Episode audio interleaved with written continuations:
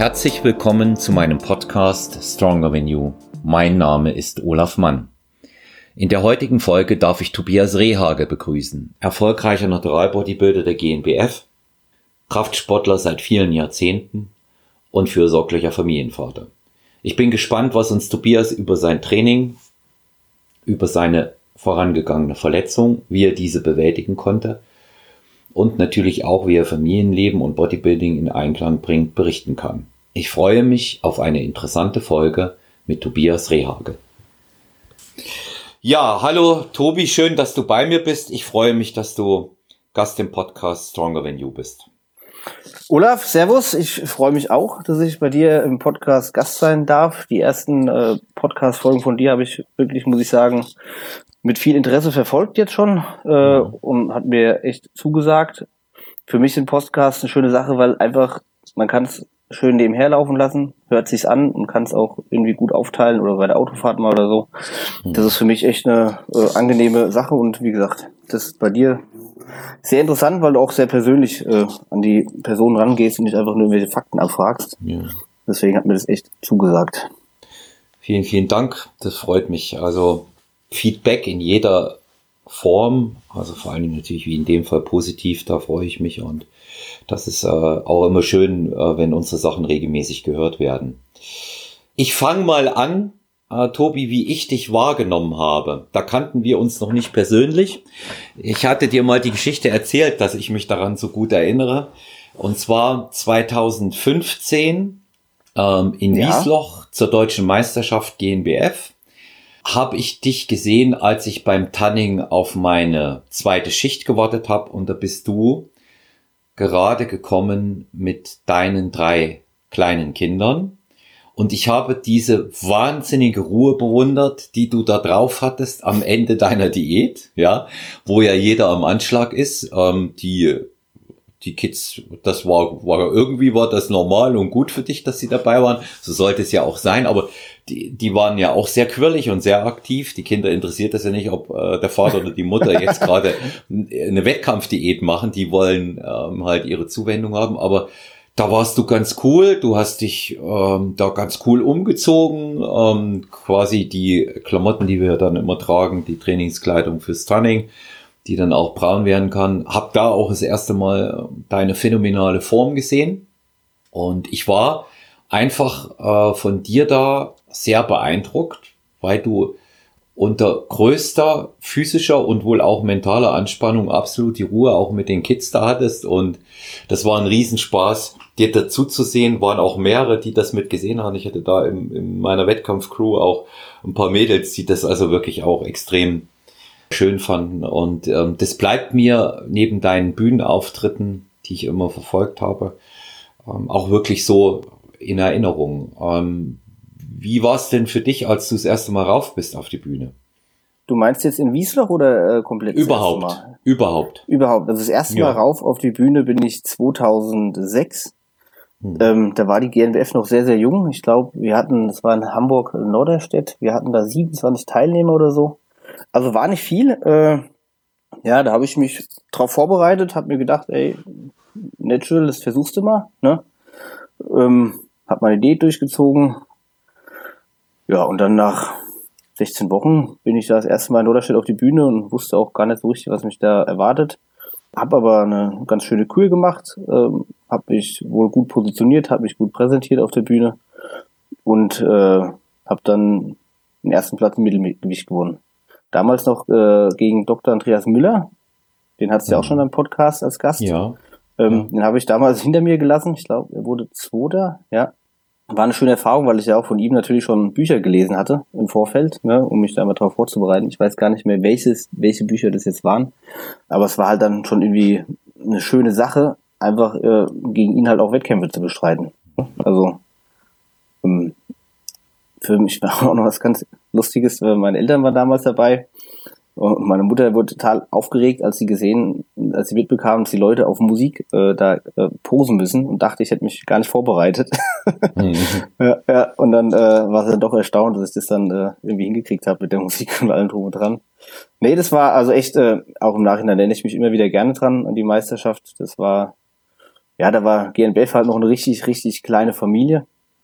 Äh, ja. Wobei sie jetzt auch immer noch eine kleine Familie ist, wenn man sich äh, die Leute anguckt, die, die damals dabei waren, die sind heute meistens, also fast alle noch dabei. Und ja, also die, die Leute, die das Ganze auf, aufbauen hinter der Bühne, die waren damals alle schon da und haben das echt toll gemacht. Es war damals eine riesige Halle, die nicht annähernd gefüllt war, aber es war einfach eine echt eine, eine tolle Location. Und also mir hat das riesig Spaß gemacht. Einfach, das war der Grundstein gelegt, okay, das machst du nochmal. Mhm. Also ich habe ja schon ganz viele Wettkampfathleten ähm, als Gäste auch hier im Podcast gehabt, die quasi Athleten der ersten Stunde der GNBF äh, waren und ähm, von den kleinen Veranstaltungen äh, berichtet haben, wie es früher der Fall gewesen ist. Ich sage das jetzt mal äh, für meine Zuhörerinnen und Zuhörer, die vielleicht jetzt erst dazukommen oder sich mit der Thematik nicht beschäftigt haben. Es waren damals 27 Teilnehmer und bei der letzten deutschen Meisterschaft waren es über 300, dass man das richtig einsortiert. Ähm, genau. Ich, ich glaube, 2006 haben nur wenige auf die GNBF als Verband an sich und als Wettkampfveranstalter im Besonderen auch nur ein Pfifferling gegeben. Und heute hat sich das so entwickelt. Und ähm, es gibt ja viele ähm, Athleten, die, wie du schon selber sagst, immer noch dabei sind. Der Nico, Nikolas Rojas, der Dr. Andreas Müller. Natürlich was Besonderes, neben der äh, Bodybuilding-Natural-Ikone des Ostens dann da oben zu stehen, das kann ich mir vorstellen. Und ähm, das war äh, mit Sicherheit 2006 gerade so am Anfang noch was ganz Besonderes. Jetzt sind die Meisterschaften ja größer und größer und auch jedes Jahr.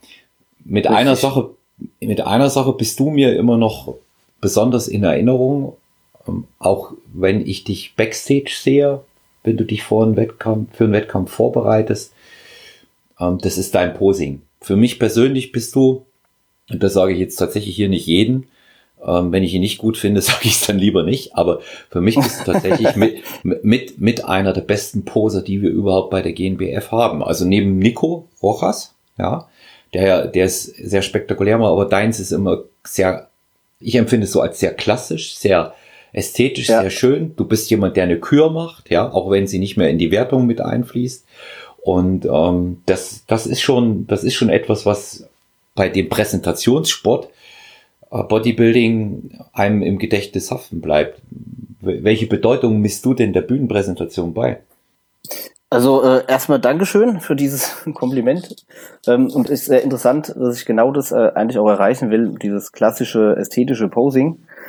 Das, also ich bin jetzt kein Typ, der auf der Bühne auf Techno tanzen, Tennis tanzt oder so. Das ist einfach nicht mein Ding. Ich will äh, das klassisch ästhetisch machen und anscheinend kommt so genau rüber. So soll es auch sein. Das ist schon mal eine, eine gute Rückmeldung. Ja, ich äh, hab, weiß gar nicht mehr, welche Meisterschaft es war, an der ich mich überhaupt nicht mit einer Kür vorbereitet hatte und habe dann im Nachgang gesagt, oh, da, da hat was gefehlt. Da bin ich auch ins Finale gekommen, hätte eine Kür machen können, aber ich habe es einfach nicht vorbereitet, weil vielleicht auch die Zeit gefehlt hatte und ich glaube, es war hauptsächlich die Zeit, die gefehlt hatte. Und aber es hat mir was äh, gefehlt einfach. Das war nicht komplett. Ne? Und deswegen habe ich danach gesagt, nee, das machst du nicht mehr. Also eine Kühe gehört dazu. Und wenn du nicht ins Finale kommst, dann, ja gut, dann hast du die halt für dich gemacht, ist auch okay. Aber eine Kühe ist äh, ganz wichtig. Also Bodybuilding kann ja durchaus ein langweiliger Sport sein, ne? Durchaus. Und die Kühen, die bringen da schon ein bisschen Pep rein.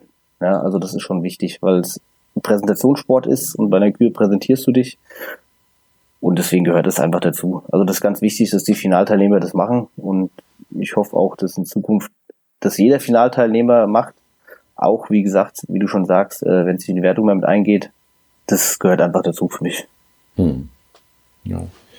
ja. Ich finde, ich finde es da auch äh, deshalb wichtig, weil das schon auch das Besondere an diesem Sport zeigt, ja schon mit anderen Gesprächspartnern, speziell mit, mit Leo Pippinger, den du ja auch kennst von Expertan, der sagt ja. das auch. Bodybuilding ist nun mal ein Präsentationssport. Es gibt genau. keine Weiten, es gibt keine Höhen und es gibt keine Zeiten. Ja, es gibt Richtig. keine Gewichte, die man äh, in irgendeiner Art und Weise erreichen oder übertreffen kann. Und da muss man sich natürlich bei der Präsentation so bestmöglich, wie es irgend geht, in Szene setzen. Und ähm, ja, der nun über Jahrzehnte auch in dem Bereich Erfahrung, weil er uns ja so schön braun dabei immer macht. Äh, wie, ja. Wie, wie viel Zeit räumst du denn, ähm, damit wir auch mal für Zuhörerinnen und Zuhörer, die noch nicht so nah an der Sache dran sind, dem Posing üben an sich ein bei dir? Machst du das mehrmals die Woche? Machst du das in jedem Training? Also es, es wird immer mehr. Es wird mit Ende, also mit Ende der Diät, also mit äh, äh, kürzerem Countdown auf die Meisterschaft, wird es immer mehr. Also zum Schluss wird es täglich zweimal. Ne? Also die Kür, für die nehme ich mir immer ein bisschen kürzer Zeit, weil da brauche ich immer sehr, sehr lange, bis ich ein Lied finde, was mir irgendwie gefällt. Dann setze ich meine Frau dran und schneide das Lied so zusammen. Dann äh, probieren wir ein paar Dinge aus und dann muss ich wieder drüber nachdenken, ob das jetzt so schön war, ob das gefallen hat äh, und dann verwerfe ich das oft wieder und dann mache ich es wieder neu. Aber die Grundposen, die sind äh, gegen Ende der Diät, sind die einfach jeden Tag zweimal dran. Also da geht's morgens dann immer in dasselbe Licht, dann also nach dem Aufstehen direkt, dann am besten ist dann noch dunkel, weil dann habe ich das Licht immer gleich. Ne? Dann äh, guckt meine Frau drüber, dann halte ich die Grundposen komplett, also äh, Symmetrierunde und Muskulositätsrunde mache ich immer komplett durch.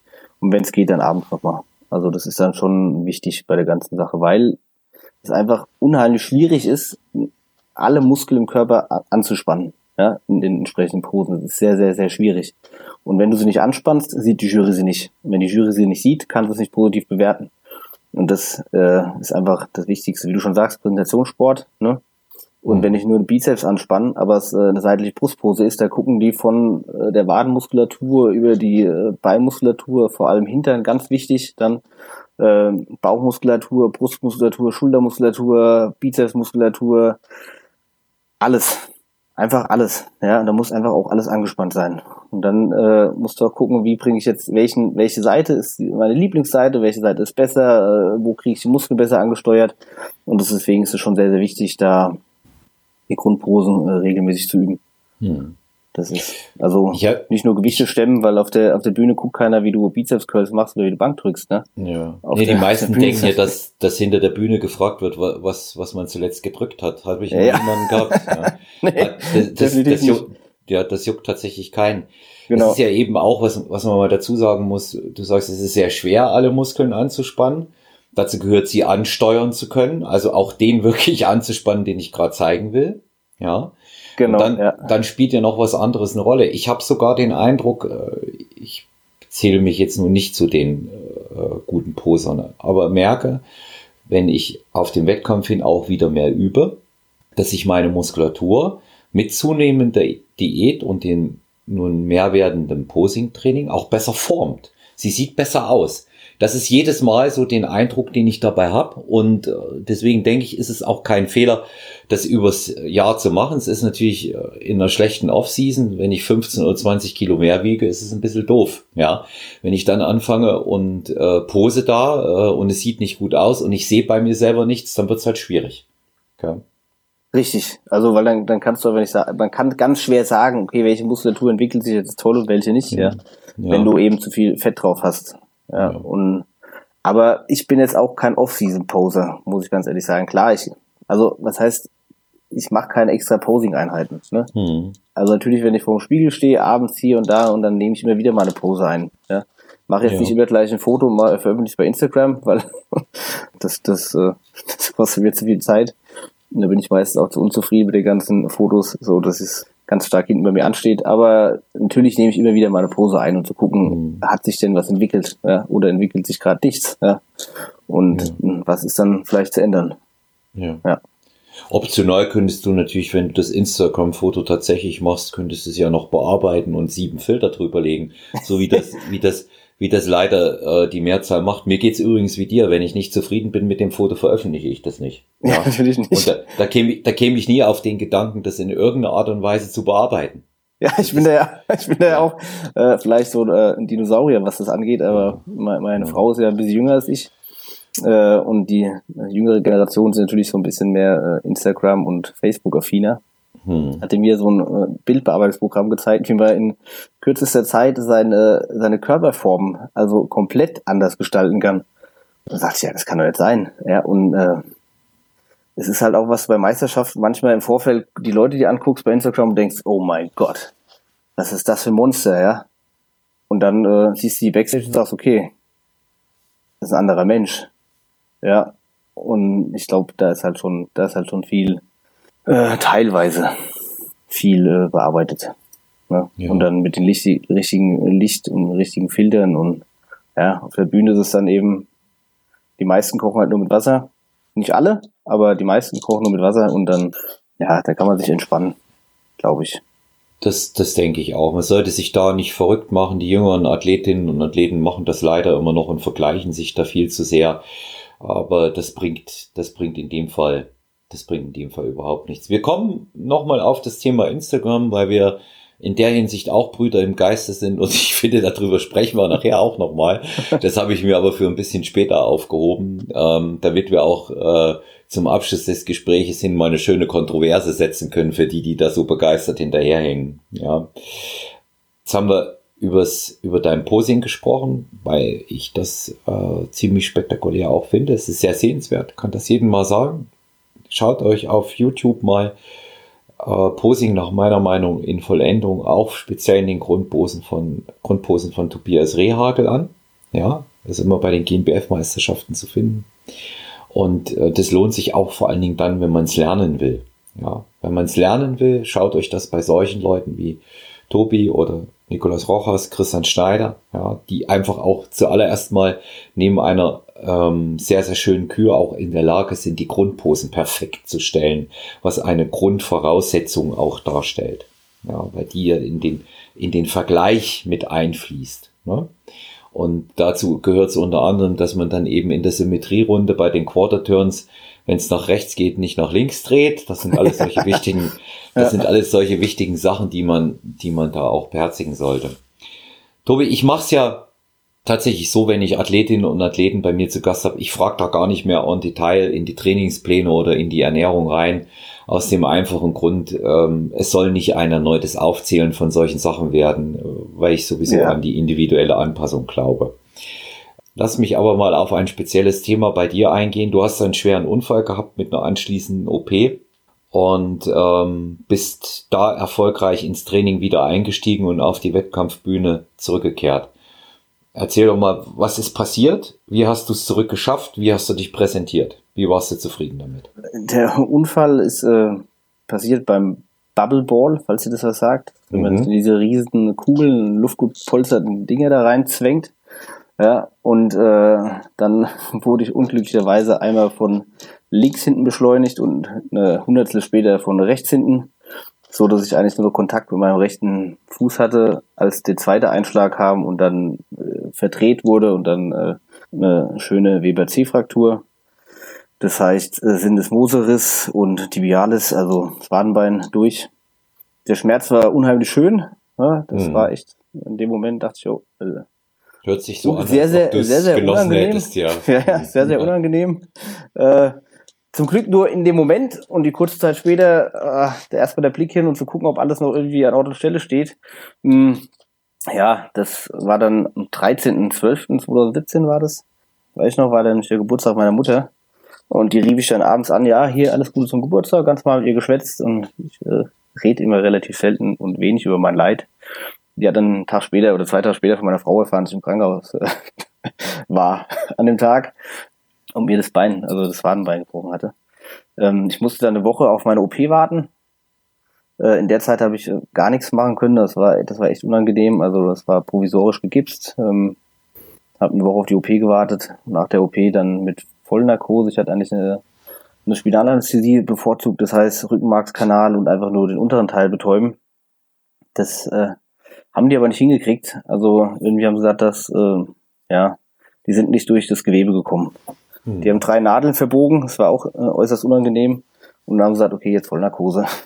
Ich habe mich aber, als ich aus dem Krankenhaus draußen war, das war 21.12., ich bin, glaube ich, am 23.12., also einen Tag vor Heiligabend, kam ich dann wieder raus. Es ging echt zügig. Äh, da sieht man dann halt eben, was der Unterschied ist, ob du rauchst, trinkst und äh, dich schlecht ernährst oder ob du eben nicht rauchst, nicht trinkst und dich gut ernährst, weil dann ist die Wundheilung eine ganz andere. Die haben dann den, die Kanüle rausgezogen, haben gesagt, hey, kein Alter, ist gut verheilt, äh, kannst nach Hause. Da bin ich dann auch nach Hause.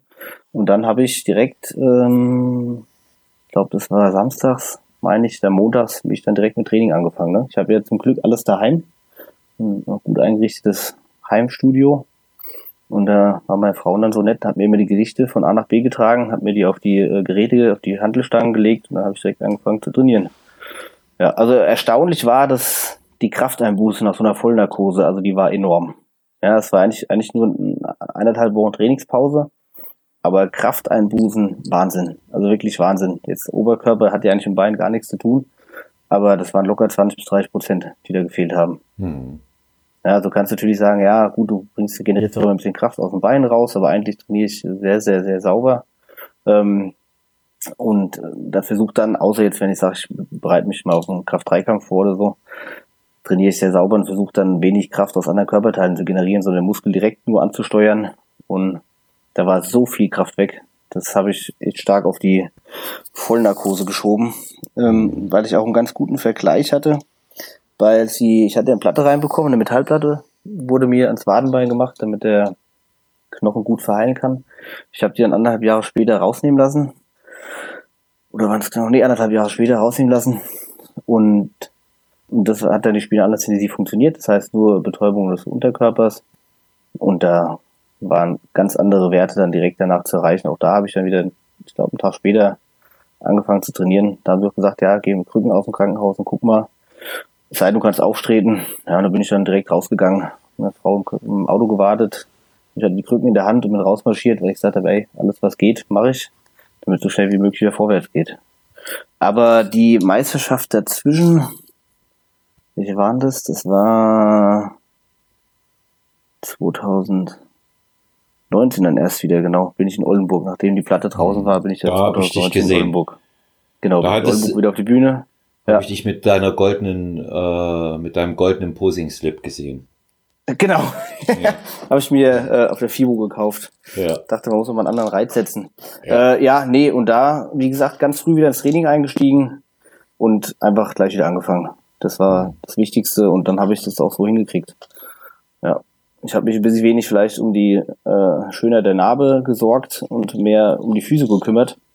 Mhm. In bin ich wirklich regelmäßig und die haben mich auch nicht abgeschont.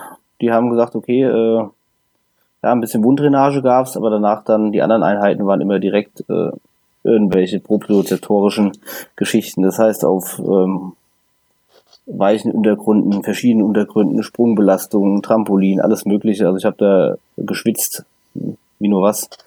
Und also die waren stolz auf mich, dass das so schnell wieder vorwärts ging. War für mich aber auch äh, unheimlich wichtig, vor allem weil ich es halt vom Beruf auch brauche. Und hm. da konnte ich nicht sagen, okay, dann humpel ich den Rest meines Lebens, das funktioniert aber nicht. Ja. Was machst du beruflich, auch für unsere Zuhörerinnen und Zuhörer? Äh, ich äh, bin Polizist, mhm. ähm, war äh, lange Jahre in geschlossenen Einsätzen unterwegs, also viel Ausrüstung tragen, viel stehen, viel laufen, viel rennen. Jetzt sieht man es ja manchmal ganz konkret, wenn man sagt, okay, was hier G20-Gipfel oder Stuttgart, wenn dann ein bisschen was anderes aufgefahren wird. Das war so mein täglich Brot. Mittlerweile bin ich in der Aus- und Fortbildung unterwegs. Ja, also nicht mehr ganz so viel draußen, nur ab und zu mal ein paar Einsätzen dabei. Ja, und da war aber, wie gesagt, ganz, ganz wichtig für mich, dass ich da weiterhin auch äh, aktiv sein kann. Hm. Ja. ja. also auch, ja, du, du hast das jetzt äh, so, so sachlich geschildert. Ähm, ich bin immer noch von deinem Comeback beeindruckt, weil da, das verdient den Namen Comeback nach so einer Verletzung. Ähm, berühmter Bodybuilder hat ja mal gesagt, äh, ein Comeback wäre eher was für Leute, die ihren Job vorher nicht gemacht haben. Das kann man jetzt bei dir nicht sagen. Es ist ein echtes Comeback nach einer Verletzung. Und du sagst es, du sagst es so sachlich, ähm, als ob es im Vorbeigehen passiert ist. Aber du klagst halt auch nicht, wie du vorhin schon im Zusammenhang mit dem Telefonat da mit deiner Mutter gesagt hast. Ne? Ja, es ist aber harte Arbeit und ähm, ja, also auf jeden Fall, Weg. genau. Ja. Ja. Also die, die, die, die, die Woche mit dem Gips, also das war wirklich, das war unschön, weil, äh, also die, man denkt ja immer, ja, man kann den ganzen Tag rumsitzen und ist alles gut, ne? Hm. Aber man kann dann auch abends nicht schlafen. Also ich bin jede Nacht, also die Schmerzen waren äh, ständig da man kann nur im Rücken liegen, kann sich irgendwie nicht anders positionieren. Und wenn man so nicht schlafen kann, ey, ja, ich bin die Nacht um drei oder vier Uhr eingeschlafen. Ne? Hm. Und dann musst du ja irgendwie wieder zeitig aus dem Bett rauskommen, weil du hast ja auch noch Kinder. Ja, ja. fertig machen musst für die Schule und alles drum und dran. Und dann müssen die Schule gebracht werden. Äh, die Frau geht arbeiten. Da sind meine Eltern eingesprungen, die Kinder immer fertig gemacht, an die Tür gebracht und dann kamen die Eltern, haben sie dann hingefahren, weil das heißt ja auch sieben Wochen kein Auto fahren. Ne? Hm. Und das muss man halt irgendwie dann mal deichseln. Also der Alltag war sehr, sehr, sehr anstrengend. Also das war also keine schöne Zeit mit, mit dem Gips und danach dann viel und intensive Physio und immer dranbleiben. Also das ist das Aber Wichtigste. Offensichtlich, so wie du das jetzt auch erzählst, bist du immer so gelassen, wie ich dich 2015 am Ende einer Diät mit drei kleinen Kindern gesehen habe. Ja? Äh, nicht, nicht immer, Olaf, nicht immer. Ja. Es gibt, äh, also ich habe eine relativ lange Zündschnur. Ja. Äh, aber wenn sie explodiert, explodiert sie. Ne? Also das sollte man dann einfach nicht drauf ankommen lassen. Ja. Das ist dann nicht gut. Und die Kinder, die Kinder sind ja Grenzgänger, die versuchen das schon immer wieder mal. Wie lange ist denn heute die Zündschnur des Papas? Ne? da gucken oh ja, sie schon und, und dann das ist es echt lange, lange ruhig, genau. Ist lange, lange ruhig, aber dann äh, wird auch klar die Grenzen gewiesen. Ja. Ja. ja.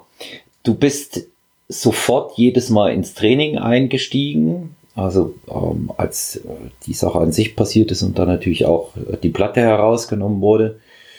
Ja. Und du trainierst schwer. Du setzt auf Grundübungen. Das weiß ich von dir. Hast ja auch gerade gesagt, hin und wieder gibt's Ausflüge in den Kraft-3-Kampf. Ja. Und ich denke, der Bereich ist interessant, dass man das mal auch erzählen kann, ähm, ohne dass wir jetzt hier e ewig lange große Trainingspläne besprechen. Die kann man dann lieber persönlich bei dir erfragen. Ja, ähm, ja. wie sind denn deine ähm, einzelnen Kraftleistungen in den, in den kraftrelevanten Disziplinen? Also Bankdrücken, Kreuzheben, Kniebeugen. Also das ist äh, ganz unterschiedlich und wenn ich jetzt sagen würde, ich äh, so im Laufe der Jahre würde ich eher sagen, naja, von den Werten her bin ich schwächer geworden, ne?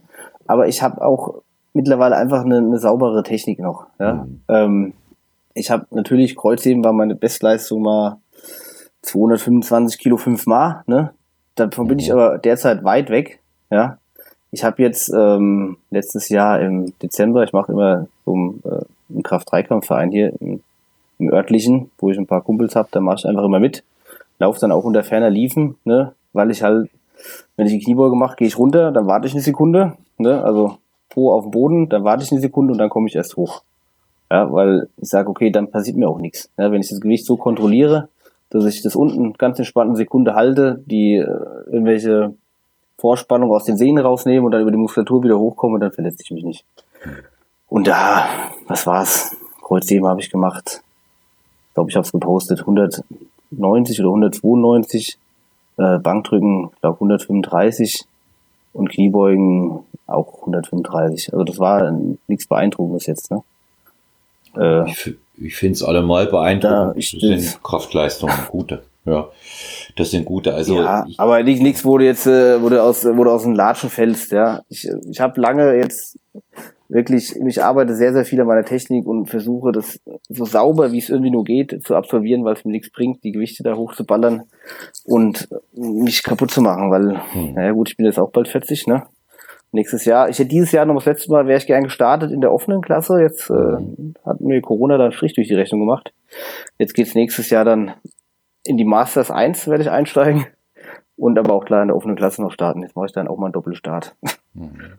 Ja, ja, das, ähm, das, ja, das, sind, wie gesagt, das ist nichts Beeindruckendes, aber ey, ja, ist auch nicht, äh, wie du schon sagst, es ist nicht bühnenrelevant. Klar, es ja. ist schön, stark zu sein, ja, aber nichts beeindruckend. In der Regel ist es ja tatsächlich so, dass die Leute, die solche Gewichte heben können, einfach auch eine äh, gute Muskulatur haben. Ja, inwieweit sie jetzt bei jedem immer freigelegt ist und freigelegt werden kann, soll oder will, das steht auf ja. einem anderen Blatt Papier, aber bei dir ist ja die beeindruckende Muskulatur, die du in Wettkampfform auf der Bühne aufweist, einfach auch ein Ergebnis dieser Arbeit mit solchen schweren Gewichten. Ja. So richtig, altersmäßig passt sich das natürlich an. Ja, es wird durchaus ja. auch weniger. Ich mache da niemanden jetzt Hoffnung, dass es noch mehr wird. Ich werde dieses Jahr 52 und ähm, ich bin froh, wenn ich so das Kraftniveau einigermaßen halten kann, wobei bei mir ganz andere Sachen dazukommen, das weißt du ja auch äh, Probleme mit dem unteren Rücken, mit der Lendenwirbelsäule ja, genau. und da genau. gehen, viel, da gehen viele Dinge einfach nicht mehr. Also schweres Beugen ist weg. Ja. ja. Kreuzheben gehe ich auf Sumo-Kreuzheben, bekommt mir interessanterweise sehr gut. Ja. Da, was das ja, hätte ich nie gedacht. Ja. Habe ich, hab ich erst seit ein paar Wochen drin, aber arbeite in dem Bereich hier mit unserem gemeinsamen Freund Nicolas Rojas zusammen. Mhm. Und ähm, wir haben beide übereinstimmend während der Corona-Zeit festgestellt, ist immer äh, interessant, dass es sowas braucht, dass man Ruhe hat, sich mit sich selbst zu beschäftigen, dass die statischen Übungen das größte Problem sind für mich und nicht die dynamischen. Ja, also okay. Äh, ja, diese, diese Geschichte, wo ich äh, nicht in einer bestimmten Position verharre, ebenso wie du es gerade gesagt hast beim Kniebeugen, wo sich mhm. eine extreme statische Spannung am unteren Endpunkt aufbaut, ja. die sorgen für diese starke Belastung. Ja, mhm. die beeinträchtigen die ISGs und die Lendenwirbelsäule. Aber solche Übungen wie Sumo-Kreuzheben, wo ich in der Aufwärtsbewegung relativ explosiv bin, nicht lange unten. Das ist eigentlich gut, weil die Beine auch noch mitarbeiten und habe gemerkt, dass dadurch sogar die Rückenproblematik sich verbessert hat in der letzten Zeit. Ja. Okay, also man, interessant. Ja. ja, man lernt, man lernt, man lernt tatsächlich bei, bei solchen Dingen ähm, auch wirklich nicht aus. Ja.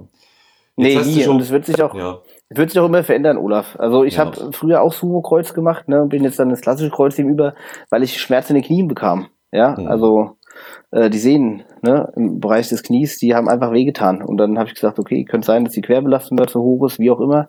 Und bin dann zum klassischen Kreuzheben über und habe seitdem ja da bezüglich keine Probleme mehr. Ne? Mhm. Und deswegen ist, wie gesagt, wie du schon sagst, ist äh, sehr individuell und äh, man muss es, glaube ich, auch über die Jahre immer wieder mal kontrollieren und anpassen eventuell. Ja, und nicht für jeden sind solche Übungen etwas. Diese, diese individuellen Anpassungen, die jeder Athlet für sich selber oder im, im besseren Fall durch seinen Coach auch vornehmen lässt, die sind das Entscheidende dabei. Genau. Man kann da nichts eins zu eins übernehmen. Nur weil irgendjemand im Internet sagt, mit schweren Bankdrücken habe ich das so aufgebaut. Ja, stimmt, bei ihm.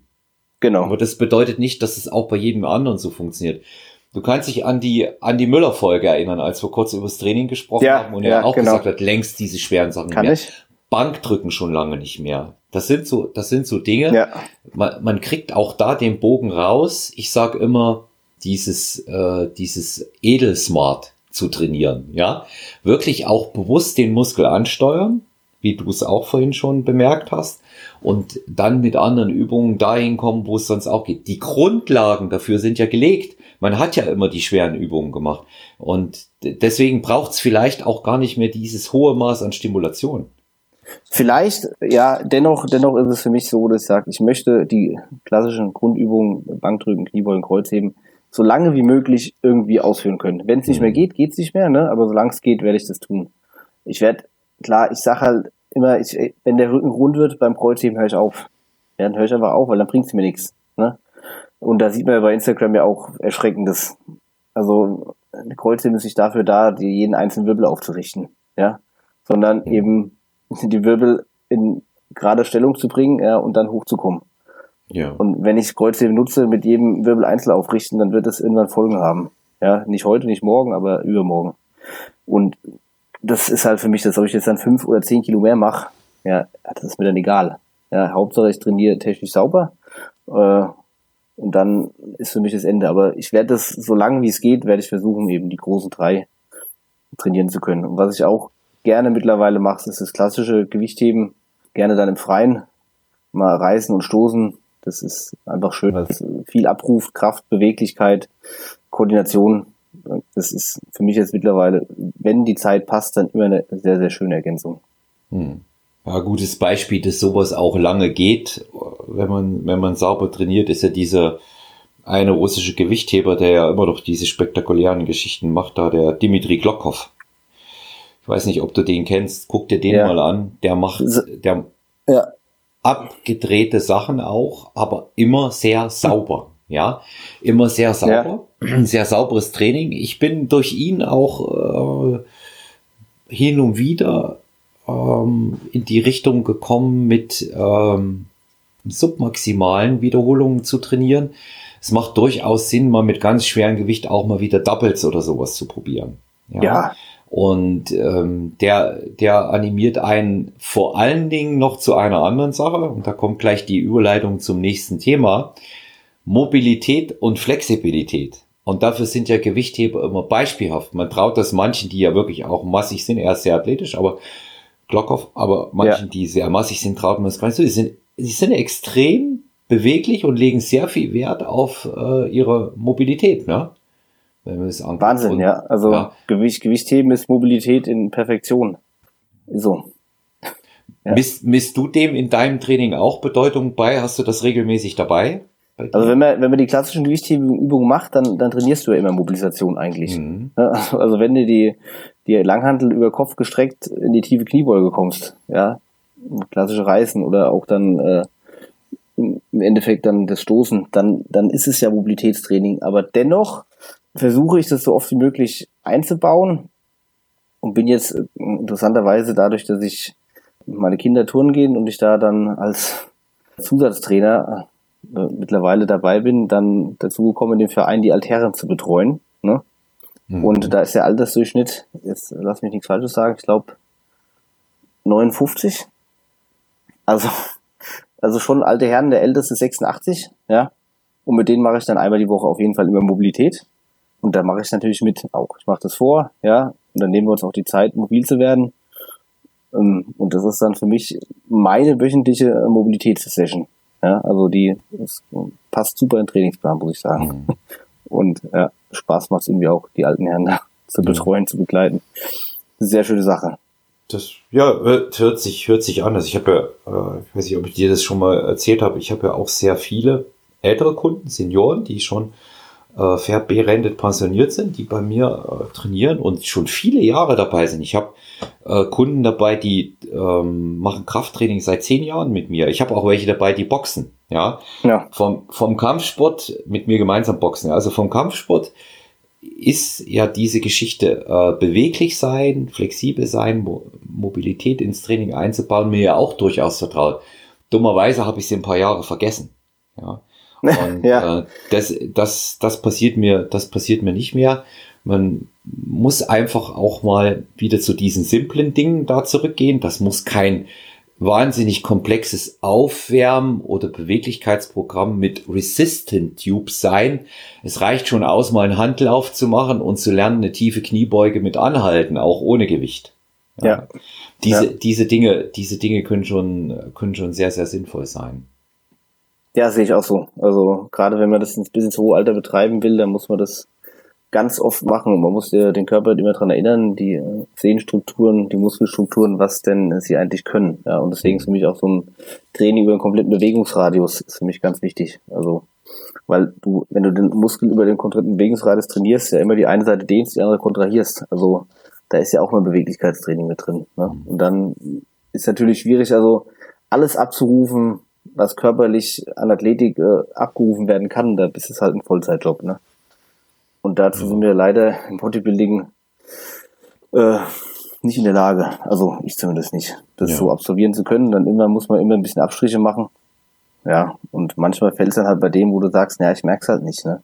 Aber auf lange Frist zahlt sich das aus. Mobilität, Beweglichkeit oder auch jetzt ganz normales äh, äh, Ausdauertraining. Das ist für mich auch ein elementarer Bestandteil der Athletik. Wichtig, wichtig dass du es ansprichst. Ja, wichtig, das wäre, wäre auch eine Frage von mir noch später gewesen. Du machst Cardio, weiß ich von dir. Ja. ja. Wie baust du es ein? Wie häufig und wie lange? Ähm, ich habe mir immer mal eine Grenze gesetzt, habe gesagt, also mehr als 60 Minuten mache ich nicht mehr. Ja. Ich habe äh, beruflich bedingt auch wesentlich länger und wesentlich mehr gemacht und äh, bin da auch ausdauermäßig äh, öfters öftere Mal bei verschiedenen Veranstaltungen an meine Grenze getrieben worden. Aber also bis hin zum Halbmarathon, aber ja, jetzt ist momentan bin ich ja in Elternzeit, weil ich ja nochmal Nachwuchs bekam und habe jetzt durch die Corona-Geschichte meine Mädels ein bisschen in die Verantwortung genommen, habe gesagt, so, äh, wir gehen jetzt jeden Morgen laufen.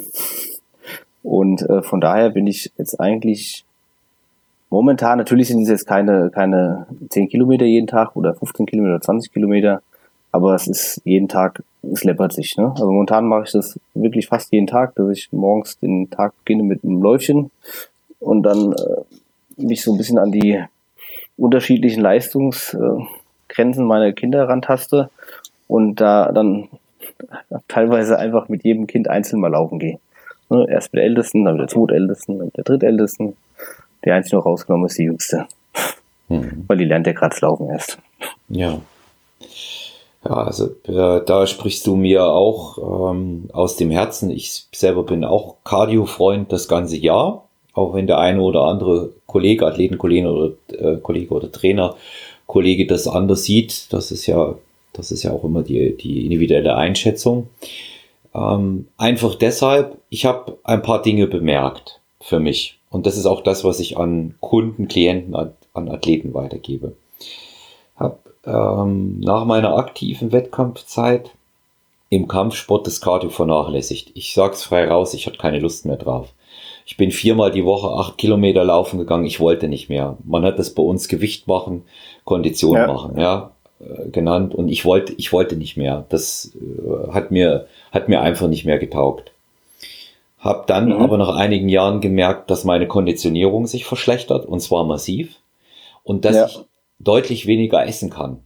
Ich will aber natürlich auch weiter essen ja. und natürlich entsprechend Muskulatur aufbauen. Ja. Ich will aber auch wiederum mhm. im Krafttraining leistungsfähig sein und hochintensive Einheiten schaffe ich nur mit einem intakten und wirklich guten kardiovaskulären System. Und ja. ich habe hab halt auch einfach gemerkt, es macht einen im Alltag einen Tacken fitter.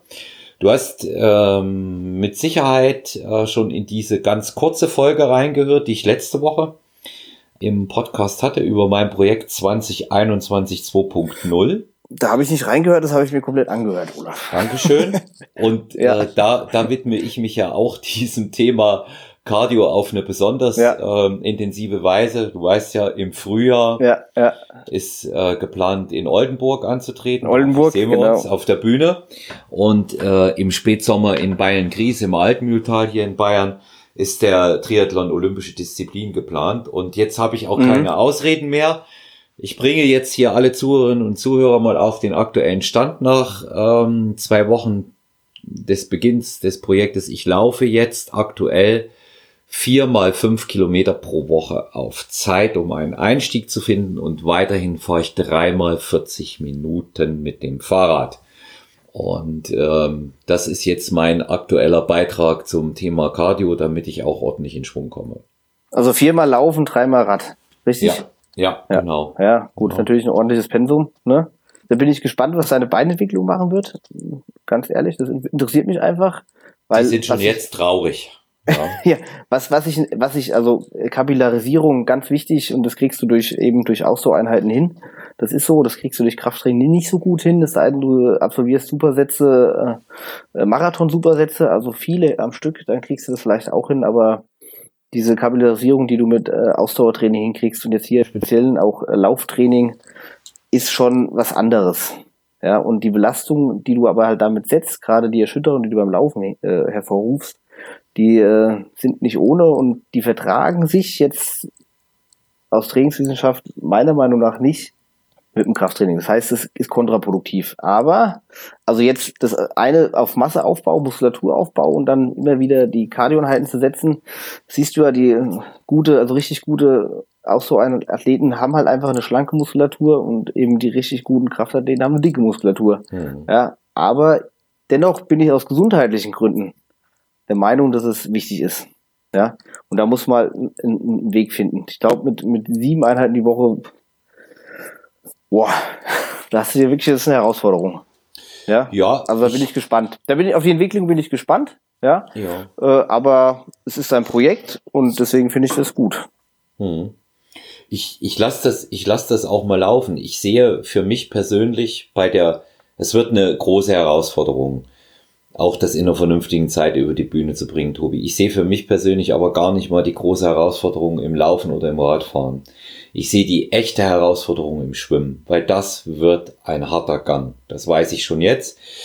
Das reguläre Schwimmtraining für einen Triathlon lasse ich schon als Cardio-Einheit dann mit einfließen, reduziert dann in den anderen Bereichen etwas. Ja. Gehe auch jetzt nur in den Sommermonaten aktuell so hoch. Wenn ich in die Wettkampfvorbereitung für Oldenburg eintauche, reduziere ich das Cardio wieder etwas. Geht hier um Grundlagen auch legen. Mhm. Und ich mhm. habe ab September ähm, einige Einheiten im Schwimmkanal gebucht. Und äh, da wird man dann sehen, wo es lang geht, bei eineinhalb Kilometer zu schwimmen. Das sehe ich mal als ultimativen Test auch an. Und ähm, da ist Muskulatur tatsächlich eher hinderlich. Die ist ja. eher hinderlich. Aber Wobei du beim Schwimmen viel mit Technik machen kannst, ne? Absolut, absolut. Ja, also mehr als beim Laufen oder beim Radfahren. Also Schwimmen ist ja sehr, sehr techniklastig. Ja. Also da kannst du mit Technik ja schon viel rausholen. Ja, und ich denke mal, da, da zwischen beiden Sachen genügend Zeit liegt. Ähm, es ist ja doch immerhin, äh, sind es doch immerhin fünf Monate, kann man einen guten Schwenk packen, wenn ich das mit dem Cardio davor nicht zu extrem übertreibe, aber meine Grundlagen behalte. Was positiv ist, nach dem Wettkampf im Bodybuilding bin ich leichter. Und das ist das, was ich mitbringen muss, auf jeden Fall, um das zu überstehen. Ja. Ich, ich, ja, ich sollte. Ja, jeder sollte- Kilo, jedes Kilogramm ist hinderlich, ja. Ja, absolut. Und das macht dann auch diese Erschütterung, die du beschrieben hast. Und ein Athlet hat es bewiesen, dass es geht. Ja, wir hatten über ihn Ja. auch schon gesprochen. Der Genau. Frank Holger Acker, der hiermit herzlich gegrüßt ist. Der war letzte Woche im Podcast und hat nochmal über dieses ähm, völlig äh, verrückte Projekt da gesprochen. Siegen, dritter Platz in der Männerathletik, Genau. knüppelhart und einen Tag später in Köln den Marathon unter vier Stunden. Ja, das äh, da gebührt höchster Respekt äh, davor, ne? Das ist eine herausragende Leistung, ganz klar. Absolut. Also ganz ja. klar. Und der hat's halt einfach gemacht. Er sagt auch, er hat sich nicht so viel dabei gedacht. Ne? Ob es, ob es für gesund, ob es für, die erste Frage war ja, macht das nochmal? Sagt er, weiß er nicht. Ob es für gesund hält? Klares Nein. Ja. Ja. Und, und äh, da- das so eng zusammen käme für mich nicht in Frage. Also da, da bin ich mir schon auch durchaus ähm, meiner Möglichkeiten bewusst. Ja. Es ist aber spektakulär. Also es ist eine spektakuläre Nummer, ne? Mhm. Und wenn man das unter dem äh, Blickwinkel betrachtet, dann hat er da einiges erreicht. Mhm. Ja, Das kann man durchaus sagen. Kann man Das durchaus kann man sagen. sagen, ja. Und er, er Ist halt- Ein Triathlon ist halt auch äh, Zeit, zeitaufwendig, ne, Olaf? Ja, Also absolut. Schwimmen, Schwimmen, Radfahren, Laufen, Bodybuilding. Ja. Gut. Ja, also ich, ich äh, stelle mich dem mal und ähm, werde, werde auch den Podcast nutzen, um ähm, unsere Zuhörerinnen und Zuhörer regelmäßig darüber informieren. Da bin ich echt äh, gespannt auf die Entwicklung. Ja, Interessiert mich. ja. Da, das, da werden wir uns mit Sicherheit auch regelmäßig sehen und du wirst dann, du wirst dann die äh, akute Abmagerung bei mir feststellen, vermutlich. Ja, naja gut, in Instagram werde ich es dann verfolgen und spätestens in Oldenburg Ja, dann mal, da- so gelaufen ist bisher. Ja, da, da, da sehen wir es. Da liegt ja die Wahrheit zuallererst auf dem Tisch oder wie gesagt auf der Bühne dann. Ja. Richtig, ja, richtig. Ja, weil wir, weil wir Oldenburg haben, ähm, als Wettkampf gute Überleitung auch wieder zum Thema. Ich möchte das auch bei dir nochmal ansprechen, weil ich es sehr wichtig finde und ganz speziell auch von dir weiß, dass du ein glühender Verfechter des Naturalsports bist und was anderes für dich nicht in Frage kommt. Trotzdem, warum Natural für dich, Tobi? Äh, Es gäbe andere Möglichkeiten. es gäbe andere Möglichkeiten, richtig, aber ich habe frühzeitig, ich meine, mein Fitnessstudio sind wir uns alle einig, da kommt man mit der ganzen Geschichte in Kontakt. Ja, das, also man kennt, man mehr lernt Leute kennen, die das nehmen, weil man es einfach sieht. Und irgendwann wirst du auch gefragt, hier, du trainierst doch viel, trainierst doch häufig, wie sieht's denn aus? Ja, und da muss man immer eine Entscheidung fällen. Und ich habe damals gesagt, mache ich nicht. Ja, ich habe da auch äh, wirklich mal über, lang überlegt, ja, aber dann gibt's ja verschiedene Gesichtspunkte. Damals war das ja noch ein Verstoß gegen das Arzneimittelgesetz, der nur dann strafbar war, wenn du damit Handel betriebst. Hm. Also wenn du das Zeug genommen hast, einfach so, dann äh, war das eine Ordnungswidrigkeit. Ist heute ein bisschen anders. Heute gibt's ja das äh, Anti-Doping-Gesetz. Da ist schon die Einnahme strafbar. Ne? Ähm, es wird geahndet. aber ich habe mich damals, genau, ja, es ist, äh, wird stiefmütterlich behandelt bei der Polizei. Ist eigentlich immer mehr so ein Nebenprodukt äh, von BTM, also Betäubungsmittelgeschichten. Ne? Aber also es wird grundsätzlich ist es strafbar. Damals, also wie gesagt, als ich damit so im Studio konfrontiert wurde, habe ich mir einfach überlegt, willst du das? Habe mich informiert, ja, habe gelesen, was da passieren kann, ja, und habe gesagt, nee, will ich nicht. Und dann war das für mich kein Thema mehr, nie wieder. Hm. Ja? Und dann war es für mich einfach nur natural. Ja, weil mir einfach die Nebenwirkungen viel zu ungewiss sind. Man sollte mit Hormonen im Körper nicht spielen, weil da kann viel, viel passieren. Was wir auch immer wieder sehen. Ja, es macht ja auch nicht nur was im Körper, macht ja auch was mit der Psyche. Das ist auch ganz wichtig. Ja. Es gibt ich habe da auch Bücher gelesen, wie heißt es? Ich weiß es nicht mehr. Dann sagt der eine, ja, mit Testosteron bist du Supermann, mit äh, Wachstumshormon und Testosteron bist du ein Gott. Ja, also wenn du das über dich denkst, dann läuft bei dir im Kopf auch irgendwas nicht mehr ganz richtig. Und das sind halt ganz klare Überschätzungsphänomene, die da vonstatten gehen. Und ja, das ist, das ist einfach nicht der Weg, den ich gehen möchte. Wenn das jemand anders gehen will, dann kann er das tun. Der muss halt wissen, dass er sich damit strafbar macht. Ja. Dafür ist, damit ist für mich eigentlich schon alles gesagt. Das ist ein Unterschied, ob ich mal auszusehen 20 km zu schnell fahre oder ob ich mir regelmäßig eine Spritze in die Schulter setze oder eine Pille nehme, ja, die entsprechendes hervorruft. Und dann kommen natürlich noch die gesundheitlichen Folgen. Ja. Also ich meine, ich habe vier gesunde Kinder, und da bin ich sehr, sehr, sehr, sehr glücklich. Äh, und ich weiß nicht, ob ich die hätte, wenn ich jemals das Zeug genommen hätte. Ne? Mhm. Ob die dann gesund gewesen wären oder ob ich überhaupt vier Kinder hätte. Deswegen bin ich mit dem Weg, den ich eingeschlagen habe, vollkommen zufrieden. Und Dr. Andreas Müller hat ja so schön gesagt, das ist die, der Materie gewordene Teufel, ne? sagt er in dem Podcast. Mhm. Ja. Äh, sehr eindrücklich und äh, also, wie gesagt, ich du, man zahlt immer einen Preis dafür. Ist so. Wenn man den heute nicht zahlt, zahlt man den vielleicht morgen oder übermorgen. Aber irgendwann wird man den Preis dafür zahlen. Das muss jedem bewusst sein, der das macht. Und dann kann er das gerne tun. Nur, wo er es nicht tun sollte, ist in der GmbF. Mhm. Weil das ist etwas, was ich überhaupt, wirklich überhaupt nicht nachvollziehen kann. Es gibt so viel Verbände, wo nicht getestet wird. Ja. Und es gibt einen Verband, wo gescheit getestet wird. Ja, und dann sollen die verdammt nochmal in einen Verband gehen, wo nicht getestet wird. Aber bei der GNBF, äh, da hat man einfach nichts zu suchen, wenn man drauf ist. Und auch äh, ich stoffe mich an und melde mich zwei Wochen vor der Meisterschaft an, ne? Weil auf der Meisterschaft finde ich dann sauber. Das ist auch nicht natural. Ja.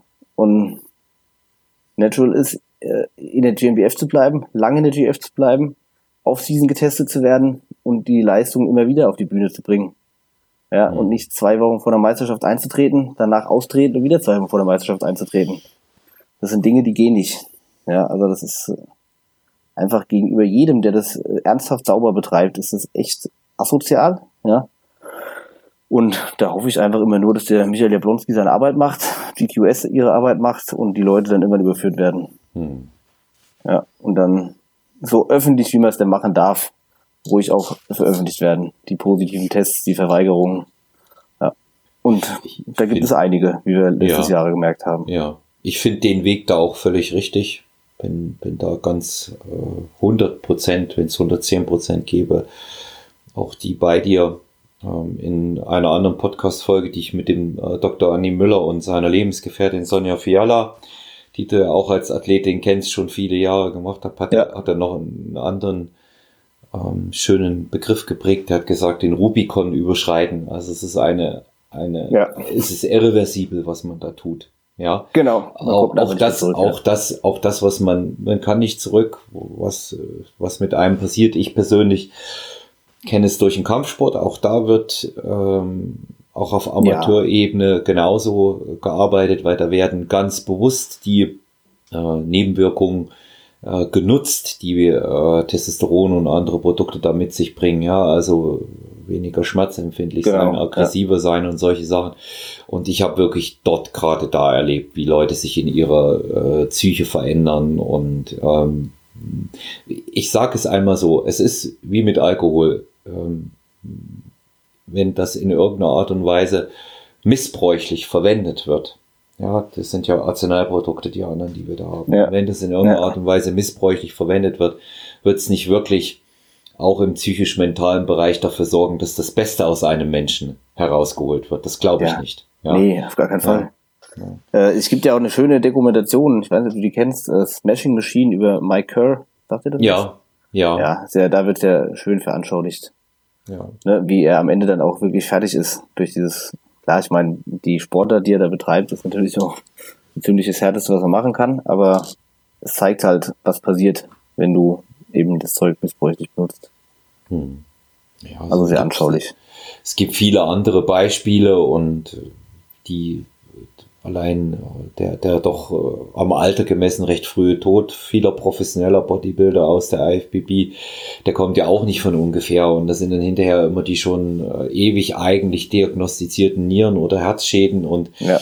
das mag sicherlich auch so sein und das ist traurig für die Menschen und deren Familien, die da sterben, das meine ich auch ganz ernst, ja, da kommt von mir nicht selber Schuld, kommt da nicht, ja, aber. Nee, auf gar keinen Fall, das ja. ist auch eine Äußerung, die ich nicht treffen würde, also selber ja. Schuld, nee.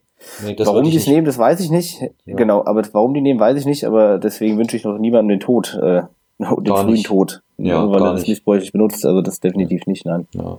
Und muss ich eben nur vor Augen halten, dass vielleicht ein Herzfehler, äh, der nicht erkannt wurde, nicht zwingend zum Tod führt. Ähm, wenn ich ganz normal lebe, beziehungsweise unter ärztlicher Aufsicht bin, aber das durchaus passieren kann, wenn ich ähm, verbotene Substanzen nehme. Das hat schon seinen Grund, warum diese Dinge Medikamente sind und für Krankheitsbilder, für, ähm, die, die, die bestimmte äh, Symptomatik verursachen, verwendet werden. Also das ist das ist sicherlich äh, eben auch eine grundlegende Problematik. Will nochmal darauf kommen, was du auch gesagt hast, Tobi. Das ist eine Sache, die ich genauso wenig verstehen kann wie du. Jemand, der bewusst ähm, etwas nimmt und bei unserem Verband startet, hofft nicht erwischt zu werden und dann aber der Beste zu sein. Keinerlei Verständnis, dann sollte er sich doch mit Gleichgesinnten auch in der Form messen. Ja? Genau. Und ich ja. sage auch nochmal dazu, ich persönlich bin auch ein großer Fan von vielen der großen, schweren, dicken Jungs, weil es einfach Typen auch sind, die hart trainieren, auch ihre äh, Arbeit da machen, auch sehr auf dem professionellen Bereich ganz hohen Arbeitsethos an den Tag legen, aber eben es ohne diese Produkte nie so weit schaffen würden. Und das muss man sich vor Augen halten. Ja? Und ich nehme es, ich nehme es, du hast es angedeutet, ich sage es jetzt nochmal mit den Worten von Dr. Andreas Müller.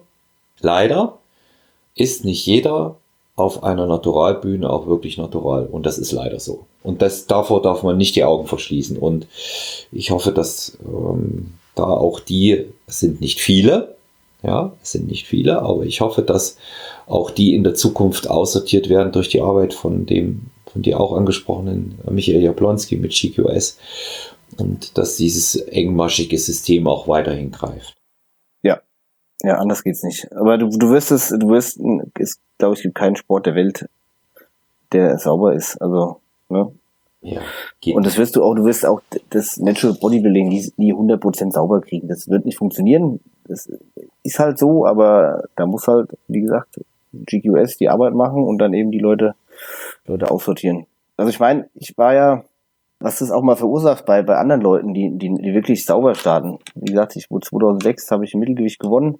2007 war dann nicht wirklich erfolgreich habe mich dann 2008 wieder zurückgekämpft. Da habe ich dann äh, einen dritten Platz gemacht bei der deutschen Meisterschaft und in der Schweiz bei der SNBF habe ich ähm, die internationale Klasse gewonnen. Bin dann aber auch nach 2011 bin ich dann mal ausgetreten aus der GmbF, weil da Leute aufgetaucht sind, wo ich sagte, nee, ja, die sind nicht sauber. Auf keinen Fall sind die sauber. Ja, weil dann da mache ich den ganzen Tag was falsch, wenn die sauber sind. Und das war das war massenhaft was da aufgetreten ist. Und wenn man die Gespräche irgendwie Backstage gehört hat oder vor dem Lügendetektor-Test, wie sie sich über den Lügendetektor-Test lustig gemacht haben, da habe ich gedacht, nee. Also ich komme zurück, wenn die Tests gut sind und dann bis dahin mache ich was anderes. Also ich habe auch weiter trainiert und alles, aber da war das für mich, äh, das war, wie gesagt, das war dann immer eine große Lügennummer geworden. Mhm. Äh, und ich bin froh, es gab dann, ich weiß nicht, wann es war, 2014 oder so, wo dann einer von den großen GNBF-Hoffnungsträgern dann positiv getestet wurde. 13 war es. 2013, ja. Und mhm. dann habe ich gesagt, ah, okay, mittlerweile geht es anscheinend, ja, dass die gescheiten Tests aufgefahren werden. Ja, dann habe ich mir immer noch mal zwei Jahre Zeit gelassen und dann äh, bin ich erst 2015 zurück auf die Bühne. Das war die besagte Meisterschaft, wo mich meine drei Mädels äh, saßt in Wiesloch.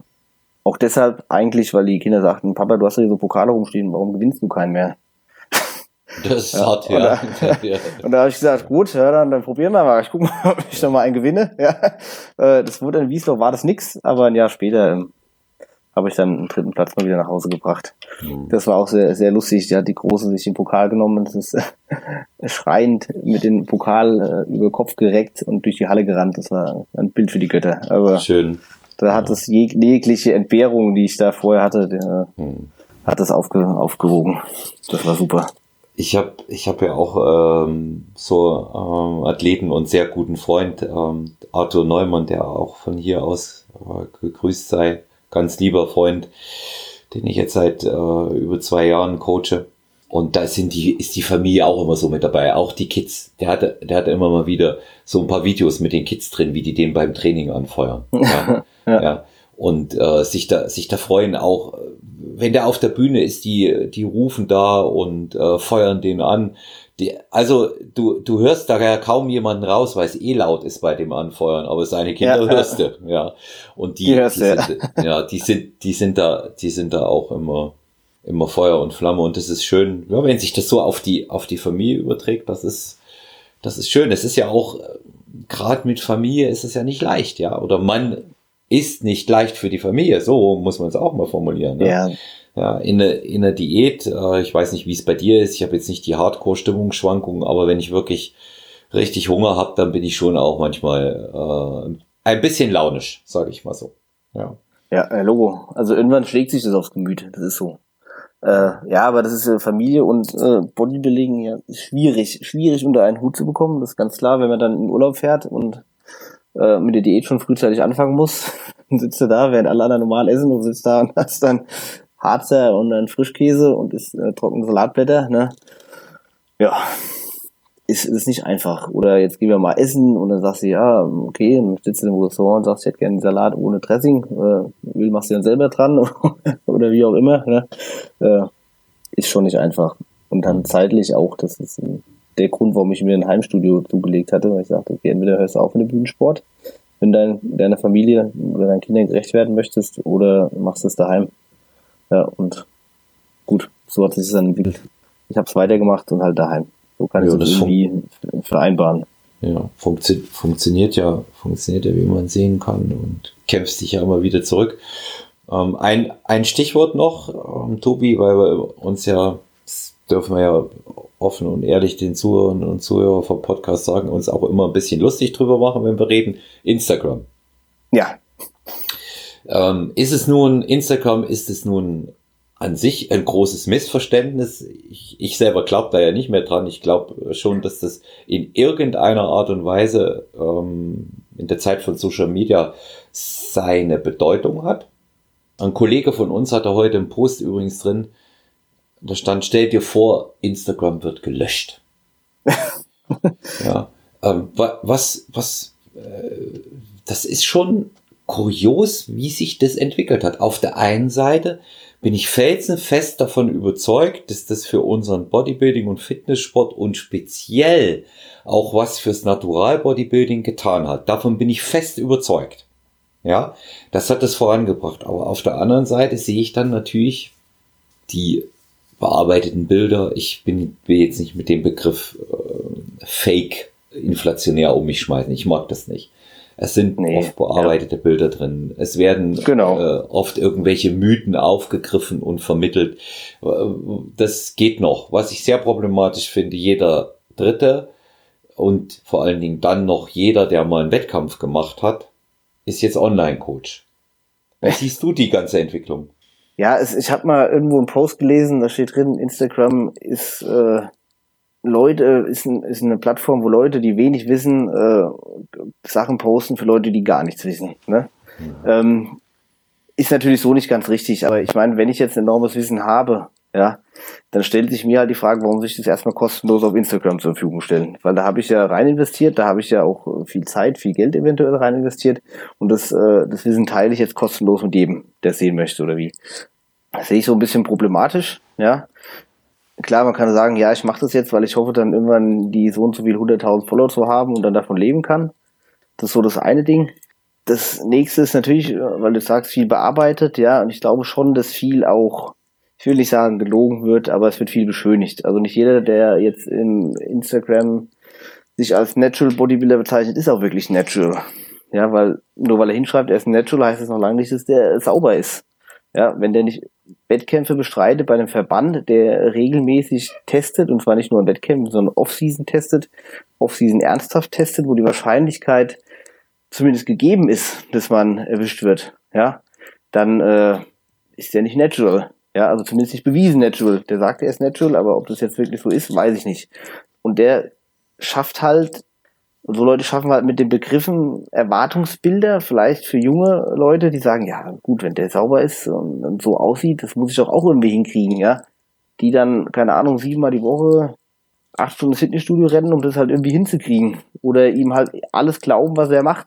Ja, und ihm blind folgen. Und das sind so Dinge, die ich halt problematisch sehe.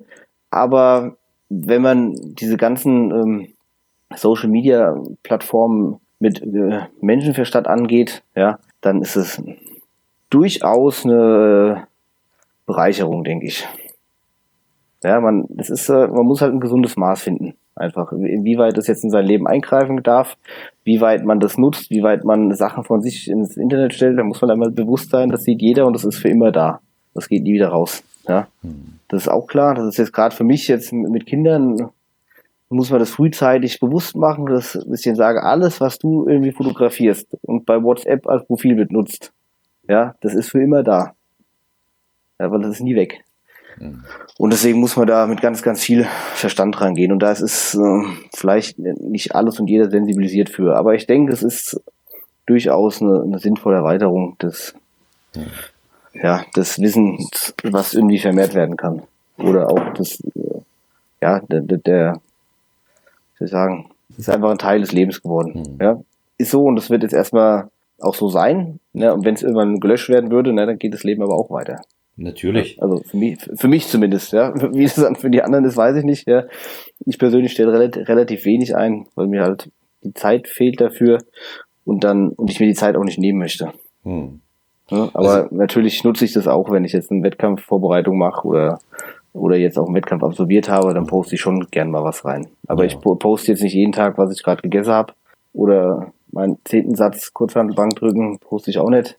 Ja, sondern ich denke mir dann, oder ich habe es neulich gesehen bei irgendwas, auch eine Instagram-Dame, die 20 Mal aber wirklich das dieselbe Pose einnahm über einem anderen Outfit. Da denke ich mir, das ist ja auch langweilig, ja. Also ja, wenn man da, da wirklich äh, reduziert rangeht, dann äh, ist es viel, vielleicht mehr davon. Also es ist vielleicht, da wird ein bisschen inflationär mit umgegangen. Hm. Ja, ja es, ich, ich denke auch. Äh, es ist da, wenn man mit der Zeit geht, nutzt man es so, wie man es für richtig hält oder gar nicht. Ich glaube auch, jammern bringt wie in den meisten Fällen da sowieso nichts. Entweder äh, lassen oder mitmachen und dann ja. bewusst damit arbeiten. Finde genau. es gut, was du da gesagt hast. Das Netz vergisst nichts und zwar gar nichts. Das ist für immer da. Diese, diese Spuren, die wir da hinterlassen, das lässt sich überhaupt nicht ganz rauslöschen. Also da darf man sich keine Illusionen hingeben. Das ist auch noch nach Jahrzehnten verfügbar. Ne? Genau. Und unter dem Kontext sollte man äh, das wirklich auch betrachten. Aber ähm, ich denke mal, es ist wie bei den meisten Dingen auch. Jetzt meine Sparte der, der Coaches da ansprechen, auch da wird sich die Spreu vom Weizen trennen. Und ich kenne übrigens auch einige Coaches, die online sehr, sehr gut und sehr erfolgreich sind. Ja.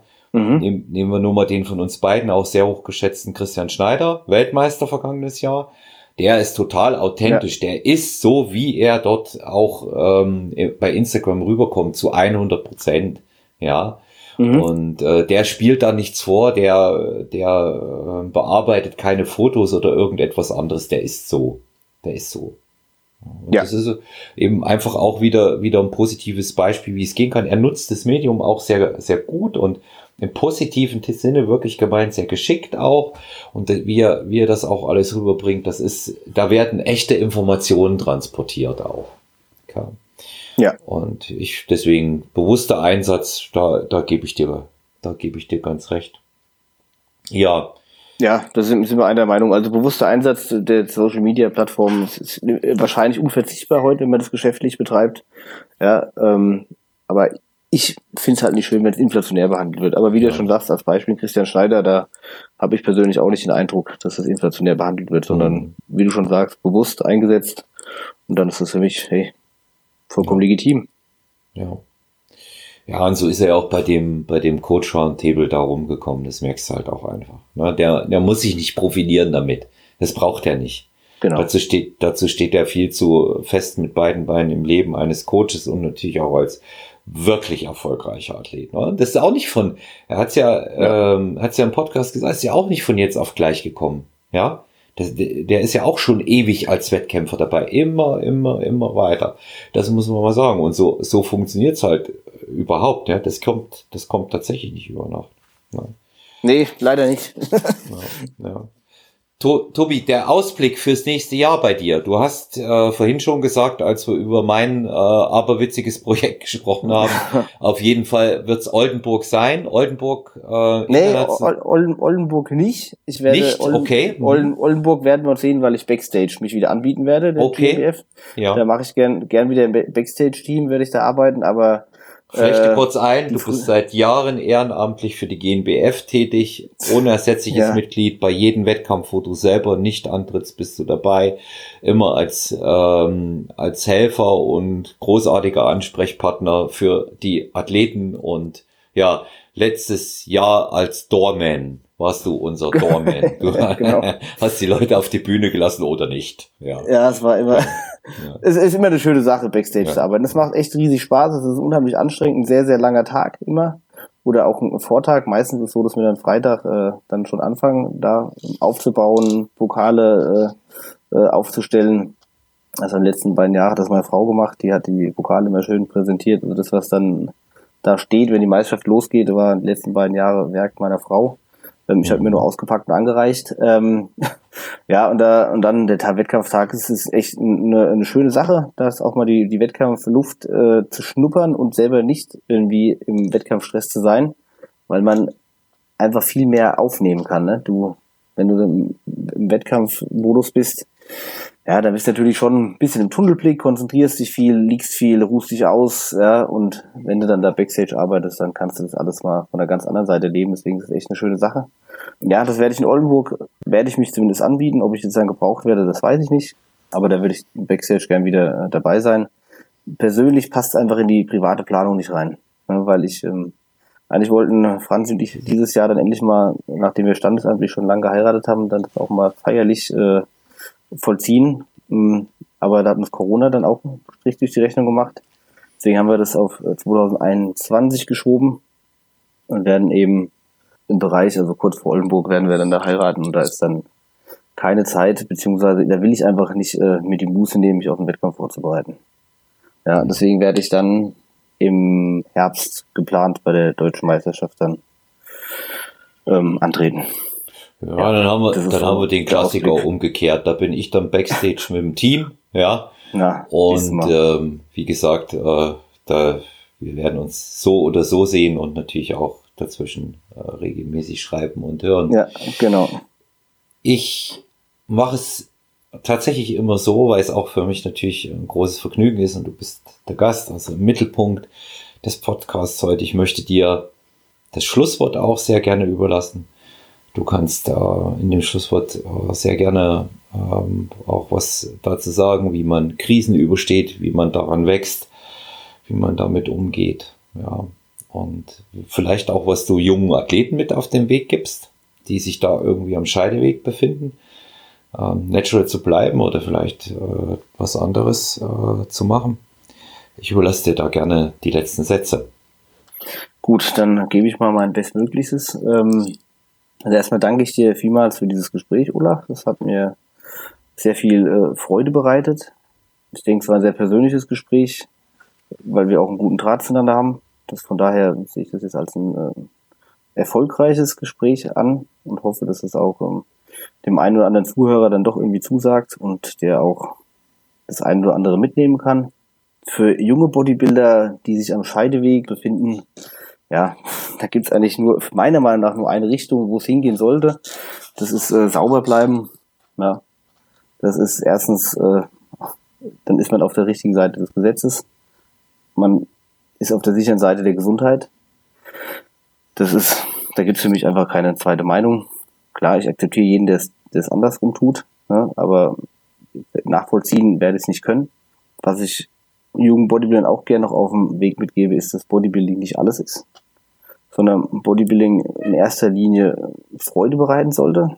Ich benutze immer gerne das Wort Freude und nicht Spaß, weil Spaß ist etwas, was irgendwie ohne Leistung erreicht werden kann und Bodybuilding erfordert viel Leistung, viel Disziplin. Da muss man lange Jahre dranbleiben, um gescheite Ergebnisse zu sehen. Aber es sollte einfach nicht der Mittelpunkt des Lebens sein, sondern ein Mitlaufen will ich nicht sagen, weil es natürlich dazu viel zu aufwendig ist. Ähm, aber es sollte ein, ein schöner, ein freudebereitender Anteil des Lebens sein. Und vergesst einfach äh, das andere nicht, was dazu gehört, nämlich zwischenmenschliche Beziehungen. Ob die jetzt dann in der Familie resultieren oder nicht, ist bleibt jedem selbst überlassen. Aber das war für mich immer das Wichtigste. Dass äh, der Alltag und die Familie funktioniert und dann sollte Bodybuilding noch reinpassen. Vielen Dank. Das ist ein sehr, sehr schönes Schlusswort, auch sehr persönlich von dir. Bedanke mich ganz herzlich auch im Namen unserer Zuhörerinnen und Zuhörer für dieses Gespräch, dass du dir die Zeit genommen hast. Ähm, man sieht, ist, äh, wie, wie die Menschen an sich sind, auch immer sehr facettenreich mit unseren Athleten. Ich habe auch viele Dinge jetzt äh, über Tobias Rehage erfahren, die ich so noch nicht wusste. Insofern ist jedes äh, Gespräch, jede Podcast-Folge für mich sehr interessant. Ich bin dankbar für Feedback und Anregungen. Liebe Zuhörerinnen und Zuhörer, wer sich äh, bezüglich Fragen zu unserem heutigen Podcast oder Vorschlägen auch dazu äh, an mich wenden möchte, sehr, sehr gerne über personal-trainer.gmx.eu oder auch äh, bei Instagram at man.olaf oder Podcast Stronger Venue. Ähm, jederzeit herzlich willkommen, Fragen zum Thema. Ich bedanke mich und äh, wünsche dir und deiner Familie alles Gute, Tobi. Bleib gesund und auf bald und auf Wiedersehen. Vielen Dank und tschüss, Olaf.